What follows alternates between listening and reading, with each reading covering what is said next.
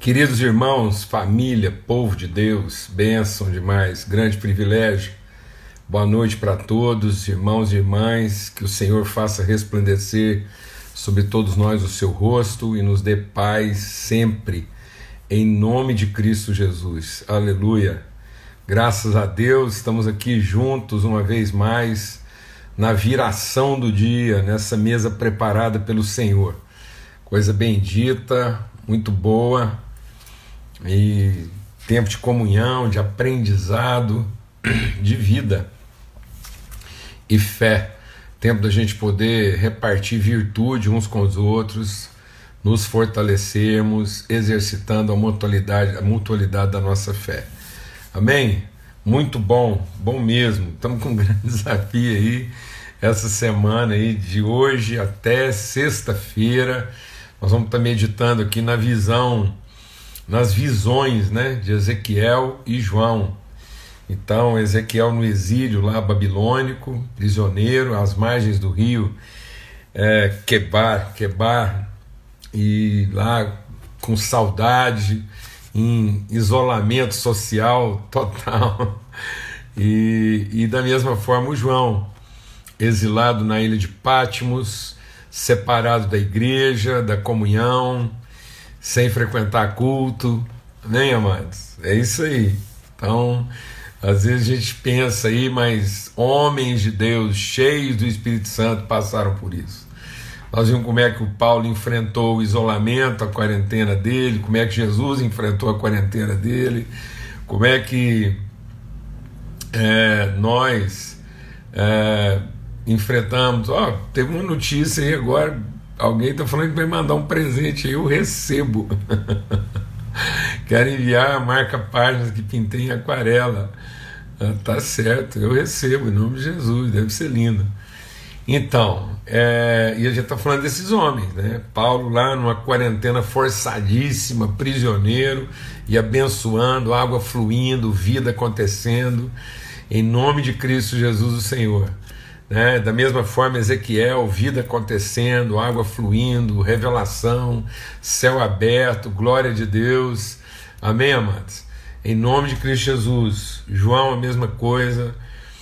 É, eles, a, a, a, tradição cristã conta, amados, que o apóstolo João ele, ele, ele foi. É, como é que a gente poderia dizer, né? Ele foi escaldado em água quente. Né? Então ele estava lá em carne viva, na ilha de Patmos, ilha de Patmos que quase não tem vegetação, pura pedra, lugar quente, né? não tinha sombra para esconder. E ele lá tendo visões de Deus, a glória de Deus, o céu se abrindo. Né? Então, muitas vezes a gente pensa que as, né, as portas estão fechadas, na verdade, quem está aberto na nossa vida são as portas do céu para a gente discernir as coisas na perspectiva do eterno, né? ter essa visão da glória de Deus sobre a nossa vida. Vai chegando aí, todo mundo vai chegando, vai procurando lugar na mesa aí, ninguém vai sentar no seu lugar, com certeza. E o salmista fala isso, né? quando ele entendeu o eterno, quando o salmista, lá no Salmo 139, quando ele entendeu o eterno, os relativos, todos perder o sentido. Deixa Deus ministrar o nosso coração aqui, amado. É tempo de profundidade, é tempo de integridade, é tempo de nos aprofundarmos, conhecermos e prosseguirmos em conhecer. A gente falou tanto disso na reflexão lá dos Filipenses, mas temos que insistir, conhecer melhor, conhecer mais profundamente, aprofundar esse conhecimento, ter as raízes lançadas dentro do amor de Deus a gente ser feito dessa substância, ser coparticipante da natureza de Deus. Amém? A certeza de que nós somos gerados nele de semente incorruptível. Nós somos gerados de uma semente que não se corrompe, o propósito está se cumprindo, é um processo. Né? Então, vida de crente, deixa Deus ministrar o seu coração. Vida de filho de Deus, não tem vida de filho de Deus ruim, tem vida difícil. Às vezes difícil, às vezes fácil, mas ruim não existe, mano. Não existe. Na vida de um cristão não existe trabalho ruim, não existe igreja ruim, não existe relacionamento ruim, existe relacionamento difícil. né? mas que não seja você a desistir, que não seja você a retroceder. Deus não tem prazer naqueles que retrocedem. E agora a gente vai ver essa visão que Deus deu para Ezequiel. E Deus deu a visão para Ezequiel, a mesma visão que ele deu para João, porque a tarefa dos caras ia ser muito difícil. Então Deus deu a visão e depois falou: Ó, oh, Ezequiel, eu estou te dando essa visão porque você sabe que a minha mão está sobre você. Mesma palavra que Deus deu para João. Minha vontade está sobre você, minha mão está sobre você. Minha vontade, minha, meu, meu espírito está em você. Eu tô estou abrindo os céus para que daqui para frente você veja tudo, você veja a vida a partir daquilo que você viu no céu. Eu tenho que falar devagar. Não veja o céu a partir do que você está vendo na vida. Veja a vida a partir daquilo que você viu no céu. Amém. Tem muita gente querendo ver o céu a partir daquilo que ele vê na vida. Aí o céu se torna uma coisa idealizada. Tem muita gente idealizando o céu como coisa futura. O céu não é nossa expectativa de futuro. O céu é a nossa perspectiva de eterno. De modo que eu vejo a vida com a memória que eu tenho do céu. Oh, Jesus! A gente, que Deus quer te dar uma visão tão gloriosa da sua relação com Ele, de como essa relação se dá, daquilo que Ele quer revelar através da sua vida, que você vai ver a vida nessa perspectiva. É assim que você vai ver a vida. Como alguém que materializa as realidades celestiais, e não como alguém que quer se libertar das encrencas terrenas. Tem gente que acha que o céu é para ficar livre da terra. Não, amado. A terra é para se encher da glória do céu. A gente não fica livre da terra, não, mano. A gente cumpre um propósito aqui. Jesus não veio aqui para ficar livre. Ele veio aqui para cumprir um propósito. Jesus não estava indo para a cruz para ficar livre, senão era suicídio. o sacrifício de Cristo não foi para se livrar da terra. Não foi porque Jesus deixa esse povo me matar que eu já não aguento mais. Não é isso, amados. Não é isso. Jesus não é vítima do que estava acontecendo na terra. Jesus não foi vítima da violência. Não, mas ele é o sacrifício, ele é, ele é o sangue derramado, ele é a vida escorrida, ele é o espírito soprado para encher a terra com a sua glória. Essa é a nossa vida. Nós não temos que ficar aqui pedindo que Deus nos liberte, nós temos que pedir que Deus nos sustente. Não estamos aqui para pedir que Deus nos liberte, nós estamos aqui para pedir que Deus nos sustente, que a, a visão da glória, esse céu aberto, faça sentido, dê sentido a tudo aquilo que você vai enfrentar na vida. É isso que ele está falando, você vai ler lá, depois você medita aí os primeiros capítulos do livro de Ezequiel, ele está falando para Ezequiel lá, no comecinho, aí Ezequiel viu a mão de Deus sobre mim, Deus me pôs em pé. Eu acho interessante o capítulo 2 que Deus assim, eu estou falando com você, fica em pé. Né? Então, ele, ele coloca também João de pé e diz: Olha, não tenha medo, eu sou o Alfa, o Ômega, eu sou o princípio e o fim. Glória a Deus. Então ele, ele tinha que preparar João. Então ele vai dando essa visão gloriosa para João, lá no capítulo 4, antes de trazer a revelação de todas as coisas. Né? E, e João então vai ver esse céu aberto, como Ezequiel viu. E aí o que, que eles viram? Eu vou resumir aqui porque o capítulo é, é grande, então eu estou pedindo que você leia né, e medite aí, você lê pelo menos o capítulo 1 de Ezequiel e também o capítulo 4 lá de Apocalipse, tá bom? E hoje nós vamos passar no capítulo 1 de Mateus, e agora você vai entender por quê. Vamos ter uma palavra de oração. Pai, muito obrigado pelo teu amor mesmo, Espírito do Deus vivo, sopra no nosso coração, limpa a nossa mente, remove o entulho, abre, ó Deus, as portas para que a gente veja Senhor, revela mesmo a tua vontade eterna, Senhor glorioso, que venha o teu reino, que o teu reino desça sobre a terra e que se faça na terra a tua vontade, assim como nós vimos ela sendo estabelecida nos céus, ó Pai, no nome de Cristo Jesus, o Senhor. Amém. Graças a Deus. Então foi isso que Deus deu para Ezequiel e para João, uma visão de como é que a glória de Deus a terra como é que essa glória vem sobre a terra? Os céus se abrem e essa glória vem. E ela vem trazida, ela vem carregada, ela vem transportada por seres viventes. Então, esses seres viventes, que são quatro, isso quer dizer que essa glória há de encher toda a terra. Esses seres viventes, eles vão num, num, num ministério né, de movimento, por isso que a gente está falando muito aqui de movimento, não é uma coisa estática. Você vai ver que essa visão é toda de movimento. Eles vão, eles avançam para frente e eles estão subindo e descendo o tempo todo. Olha que visão gloriosa. Então é uma, é uma entrada e saída, né? é uma subida e descida constante. São sacerdotes, são ministros das realidades espirituais. A Bíblia diz que eles são como relâmpagos. Né? Aí você, o relâmpago, você tem a sensação que o relâmpago desceu, mas ele também é uma corrente que sobe uma conexão né, uma, é uma corrente elétrica. Então eles, eles são como esse, esse raio que sobe e desce, essa conexão. Então é, é, é, esses seres viventes são os ministros da revelação de Deus. Por isso que a palavra de Deus vai dizer que eles têm quatro faces. Essas quatro faces são as características do, do seu ministério, são os aspectos através dos quais eles exercem esse ministério. Que ministério? O ministério de trazer a revelação, de fazer com que essa glória de Deus alcance os quatro cantos da terra. Por isso que eu particularmente entendo que esses seres querubins, eles não são anjos, porque eles são muito identificados com homens, né? eles são com forma humana, com aparência humana, tanto que eles têm rosto de homem, têm mão de homem, mas eles também são transcendentes. Então, é esse homem que, que em imagem humana revela a glória de Deus. Então, é esse homem que, que, que é formado dessas duas naturezas conjuntas, eles não são uma combinação, eles não são metade uma coisa, metade outra, não, eles são homens e são homens de natureza espiritual, homens que descem da glória e que trazem a glória. Então não são seres comuns da criação, porque eles, eles entram, eles, eles penetram, eles comungam a glória de Deus. Então quem traz, a, a quem carrega, quem, quem veicula, quem transmite a glória de Deus são esses quatro seres. Então eles não são os seres serviçais comuns.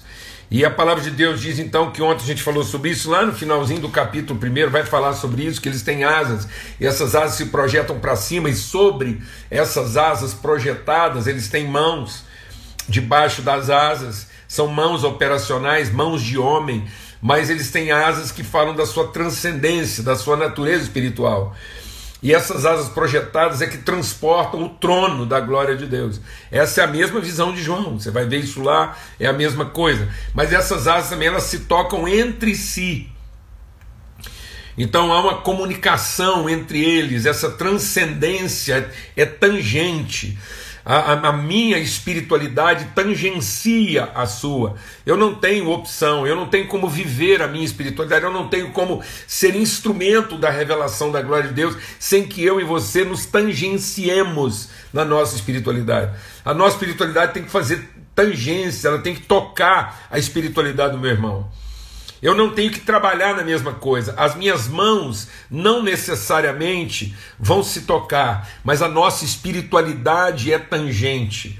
É, é assim que a glória de Deus é sobre essa tangência espiritual, essa, essa espiritualidade que se toca, que se comunica, que está o trono. E sobre esse trono, aqui no capítulo 1 de Ezequiel, está o quê?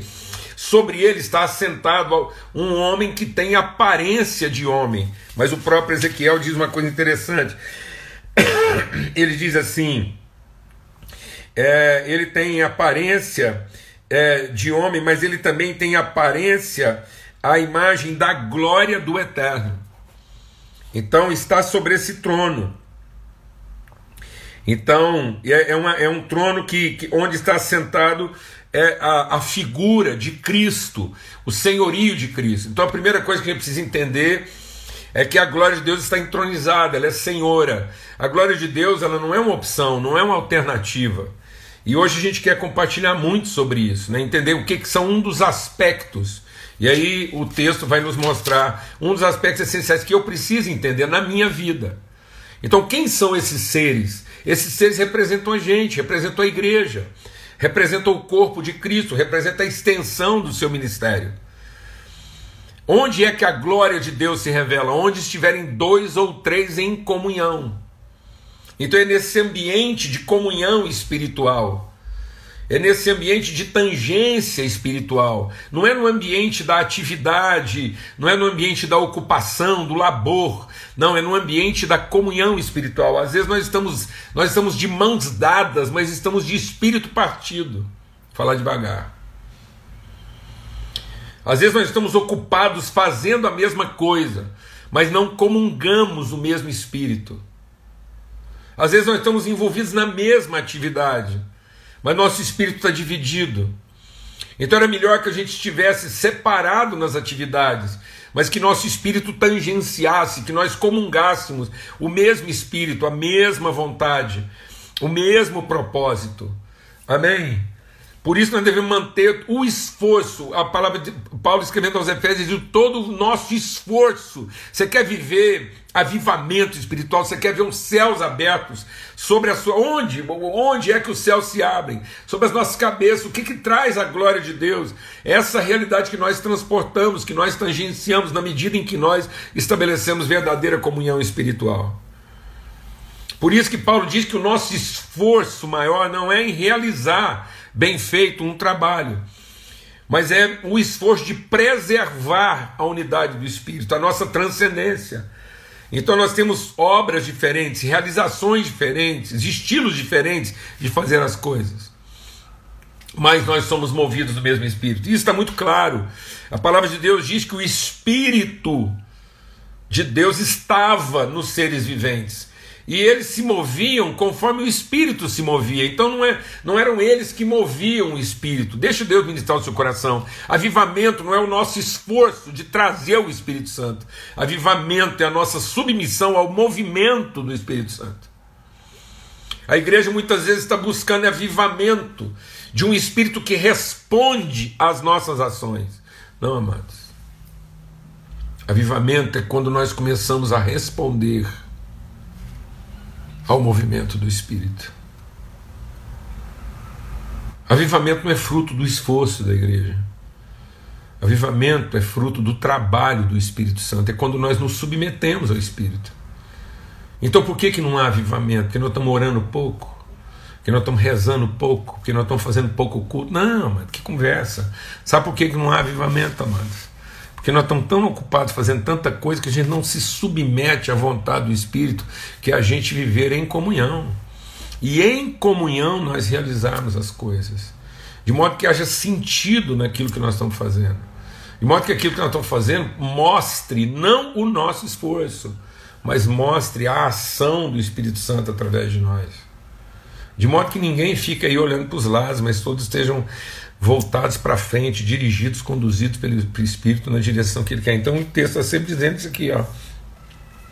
Conforme o Espírito se movia, então todos estavam no mesmo Espírito. Então o movimento né, e, e, as, e as formas conduzidas, regidas por esses seres viventes, elas também eram movidas pelo mesmo Espírito. Então quem movia essa estrutura gloriosa não era o esforço dos seres viventes, eles eram movidos pelo Espírito de Deus neles. Por isso que eu entendo que isso é uma, é uma figura né, que ilustra a visão de Ezequiel, é a figura que revela o ministério. Então o que, que o Ezequiel viu? Ele viu a igreja na sua plenitude gloriosa, exercendo o seu ministério pleno.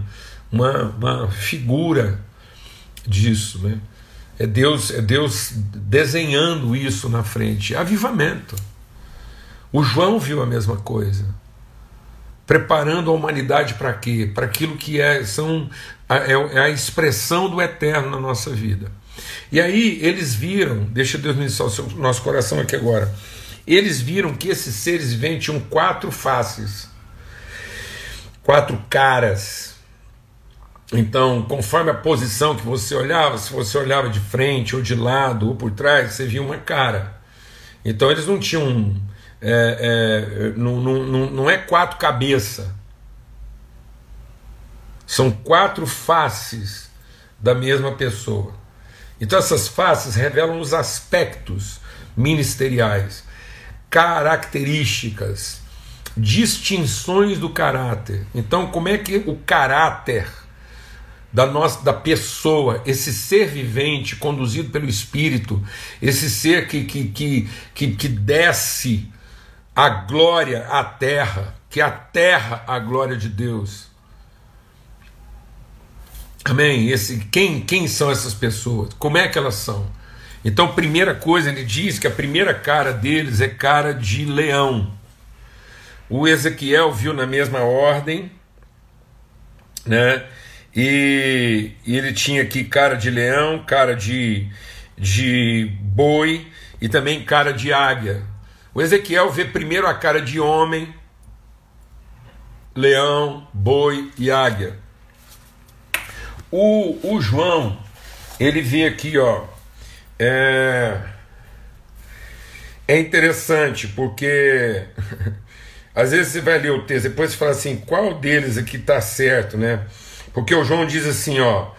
O, o primeiro animal era semelhante a um leão, o segundo animal semelhante a um bezerro, o terceiro animal era semelhante a um homem e o quarto semelhante à águia. Você fala, não, pera lá, é, cada um tinha uma cara ou cada um tinha quatro caras. Então, você vai observar que a visão do Ezequiel ela é em movimento, ela é dinâmica, ele está vendo seres zigue-zagueando, indo, sendo movido pelo Espírito. A visão do João é estática, ele viu a figura estática. Então, é fácil entender isso. Na posição que o João está, se cada ser está olhando para sua frente, então cada ser está olhando uma direção. Que direção? Os quatro cantos. Então, eles estão olhando para a direção que cobre toda a terra.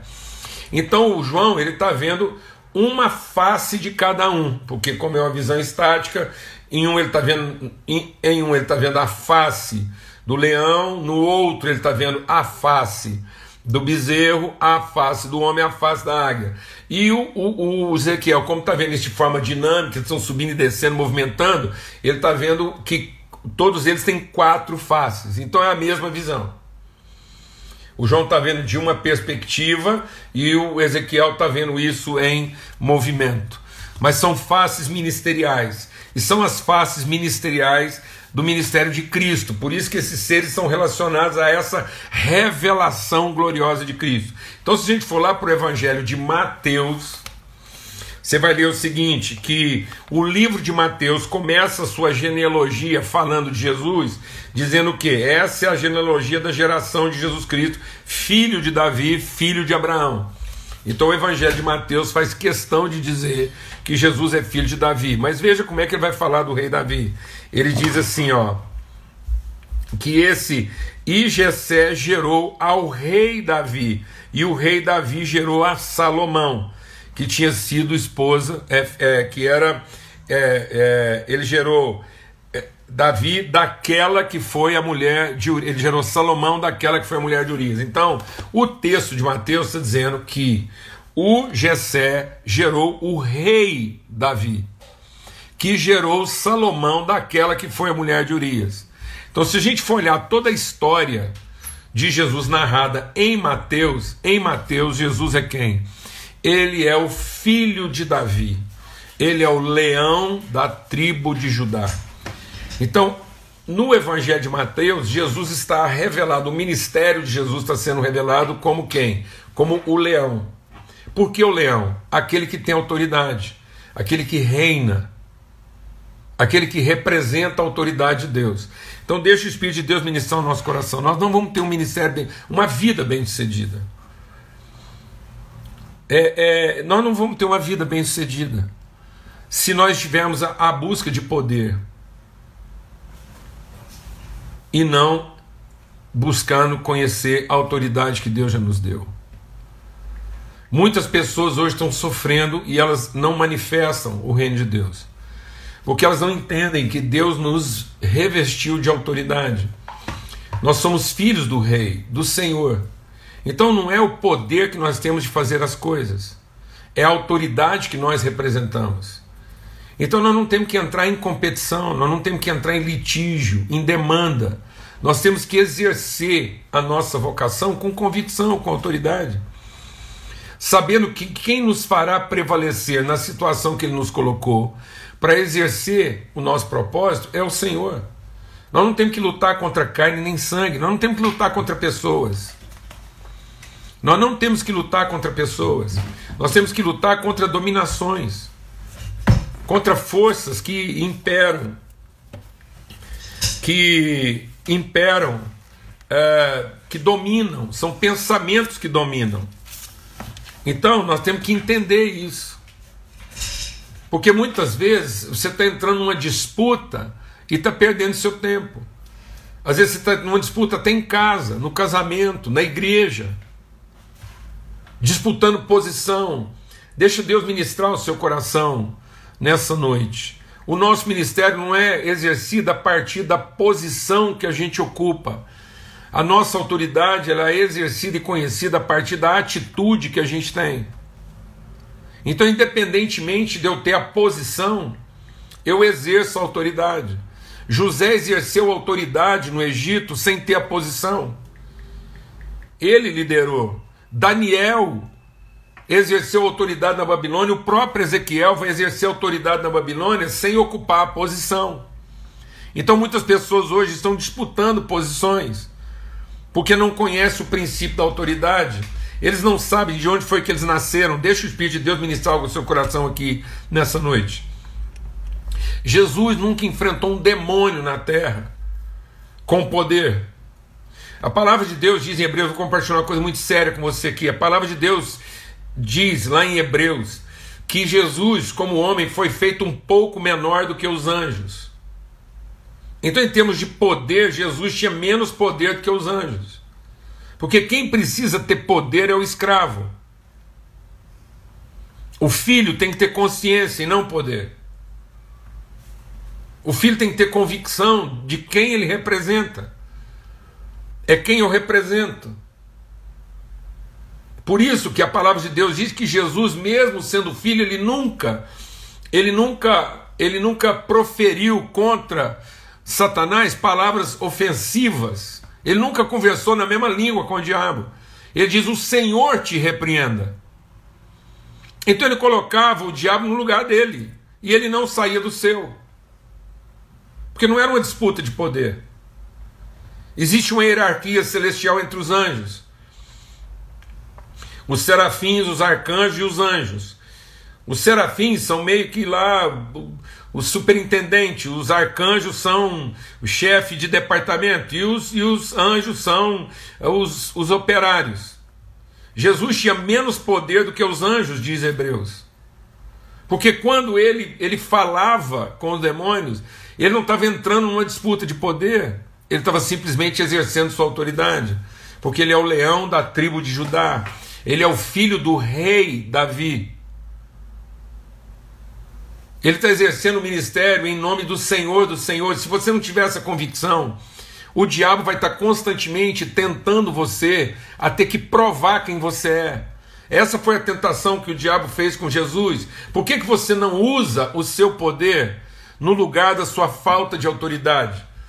Ele tentou colocar uma crise de autoridade em Jesus para que o Jesus usasse o poder dele fora de hora. E às vezes você está sendo tentado a usar um poder fora de hora, porque a crise é sua, não é das pessoas. Então não deixe que a dúvida das pessoas realce a sua dúvida, a sua incerteza. Você quer ser ministro da revelação da glória de Deus. Você quer entender que a glória de Deus se revela através de nós. Você quer entender que a nossa relação transcendente como filhos de Deus é quem transporta essa glória e faz com que essa glória encha toda a terra. Então nós temos que começar a trabalhar com autoridade. Mas o que a gente percebe são homens e mulheres, muitas vezes líderes, entrando numa disputa medíocre e burra de poder. É um desgaste. Essa luta de poder é um desgaste. As pessoas se desgastam, as relações se desgastam, porque cada um fica tentando provar que tem mais poder do que o outro. Deus falou isso em Isaías. Tudo que vocês fazem, vocês oram muito, vocês rezam muito, vocês leem muito a Bíblia, cantam muito. Deus fala isso, vai ler lá Isaías 58. Mas tudo que vocês fazem em jejum, em canto, em reza, em liturgia, em tudo, é só para poder ter poder um sobre o outro. Então vocês não estão interessados em exercer autoridade, vocês estão interessados em exercer controle. Enquanto a gente está perdendo tempo em exercer controle, em mandar, a gente não está exercendo a autoridade de influenciar, de redimir.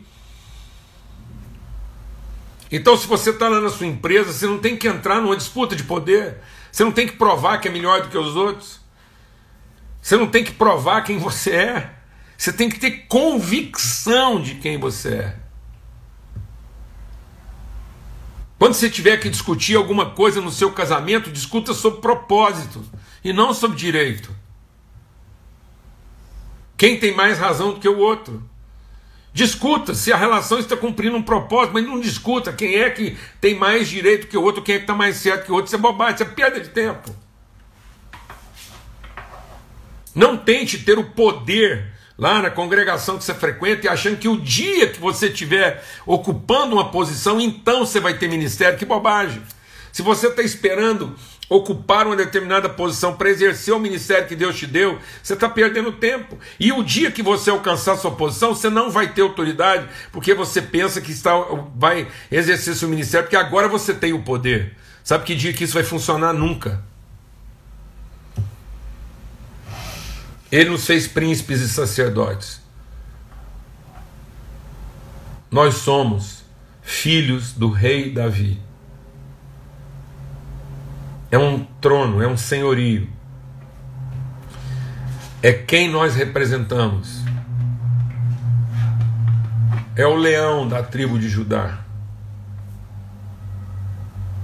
O leão é considerado o rei das selvas. Porque ele é o animal mais forte? Não. Ele é o animal mais rápido? Também acho que não. Por que será que o leão foi identificado?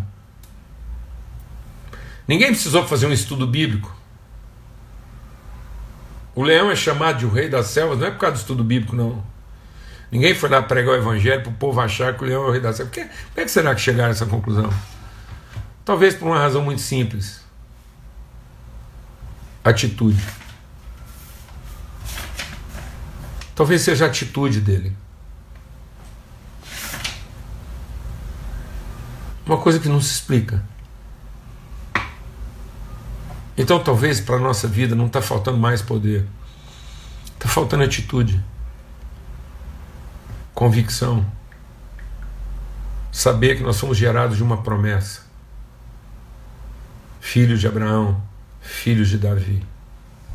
E é interessante que depois nós vamos ver lá que Davi gera a, a genealogia de Jesus, ela é diferente a partir de Davi.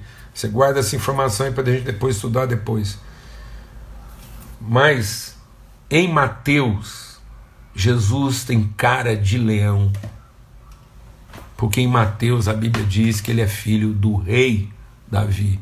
O escritor faz questão de dizer: Jessé gerou o rei Davi, que gerou Salomão. Amém. Glória a Deus. Eu queria te fazer um convite para você participar de uma live hoje maravilhosa. E quem vai estar participando dessa live é a Iana, esposa do nosso querido Rafael, conhecido como Pijama, e a minha esposa. Então, Rafael Rafael também vai dar. Aí, Rafael, um punhado de coraçãozinho agora, de palminha. Você está acompanhando aí? Dá uma força aí. Então a Iana e a Lana vão estar hoje às 19 horas, daqui a pouquinho. Daqui a pouco elas vão estar numa live, você pode acessar lá, ou pelo Instagram da Lana, ou Instagram da Iana. Vai não ser um não. tempo. Oi? Não, é no seu? Não, é do Entre Amigas. Ah, no Entre Amigas. Eu vou mandar o link. Tá bom. Não, eu vou mandar, eu vou. Assim que terminar, eu vou postar, a Lana está aqui do meu lado, eu vou postar é, o convite aí. Quem acompanha a gente vai poder acompanhar rápido lá. Glória a Deus, tempo maravilhoso. Uh, tô animado até sexta-feira aí, se Deus quiser. A gente vai continuar compartilhando. Amanhã a gente fala mais um pouco. Em nome de Jesus, às 18 horas, essa mesa preparada. Então, vamos ter uma palavra de oração, agradecer a Deus por esse tempo. Deus maravilhoso, o Senhor nos fez reis e sacerdotes. Somos filhos do Senhor e a autoridade do Senhor está em nós. O Senhor nos chamou. Nós não temos que discutir isso com ninguém, nós não temos que provar isso para ninguém, nós não temos que reafirmar, nós não temos que entrar em nenhuma disputa, demanda, litígio para provar coisa alguma. Nós só temos que, com alegria, convicção, determinação, disposição, exercer com toda autoridade aquilo que o Senhor nos chamou para exercer como filhos do Senhor. Oh Deus bendito, somos da tribo de Davi, o leão da tribo de Judá. Em nome de Cristo Jesus, o Senhor nos fez mais do que vencedores, e em Ti, ó oh Deus, e, e na nossa fé, nós somos vencedores. Em nome de Cristo Jesus, Senhor. Amém e amém. Que o amor de, de Deus, o Pai, seja sobre a sua vida, a graça do seu Filho Jesus, a comunhão, o testemunho do Espírito Santo seja sobre todos, hoje e sempre. Amém? E até amanhã, se Deus quiser, às 18 horas. Até lá.